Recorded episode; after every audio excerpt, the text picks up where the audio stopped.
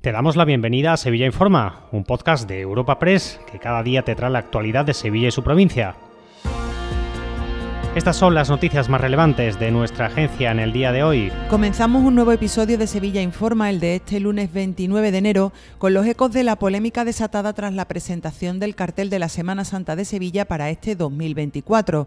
Tras los comentarios homófobos que se han sucedido en las redes y las críticas al resucitado pintado por el artista sevillano Salustiano, el propio autor ha salido al paso defendiendo el respeto y el amor con el que ha hecho este cartel, para el que ha usado como modelo a su hijo Horacio. El pintor ha asegurado que las críticas homófobas son sucias y ha recordado que Jesucristo no las aprobaría. Sobre lo sucedido tras la presentación del cartel, el alcalde de Sevilla ha defendido que se trata de una obra valiente y arriesgada y ha calificado la polémica de artificial. José Luis Sanz, alcalde de Sevilla. Me gusta, creo que todos los carteles de la Semana Santa todos los años no pueden ser el mismo ni pueden ser iguales.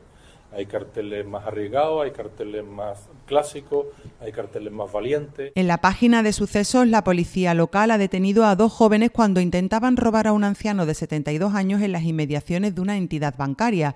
Además, ha ingresado en prisión un detenido que se fugó de la comisaría de Coria del Río después de agredir a varios agentes y pedir una ambulancia para ser atendido en un centro de salud. Por último, la Guardia Civil ha detenido a 40 personas que introducían cocaína y marihuana por el puerto aeropuerto de Sevilla mediante empresas de mensajería. Fran López, portavoz del Instituto Armado. Además, la operación ha permitido desmantelar varias organizaciones y grupos criminales que se dedicaban al cultivo, la elaboración, compra, venta y distribución de drogas.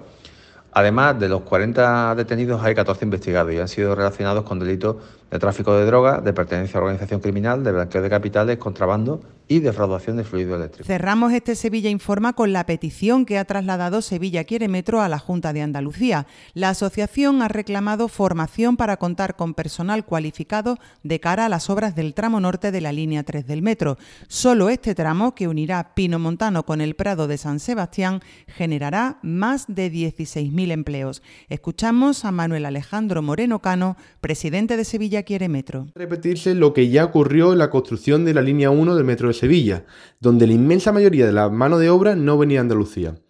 Para evitar esta situación, la Asociación Sevilla Quiere Metro ha mantenido una reunión con el director general de Formación Profesional para el Empleo de la Consejería de Empleo de la Junta de Andalucía, con el objetivo de solicitarle que organice un programa de curso de formación para los puestos que se prevén necesarios de cara a la construcción de la línea 3. Dos apuntes antes de la despedida. El pleno de este próximo miércoles 31 de enero aborda la subida de la tarifa del agua y anoten este nombre. Miguel Rus ha sido reelegido por aclamación como presidente de la Confederación de Empresarios de Sevilla. Te recordamos que puedes suscribirte y descubrir el resto de episodios de este podcast en nuestra página web entrando en europapress.es barra podcast o a través de las principales plataformas de podcasting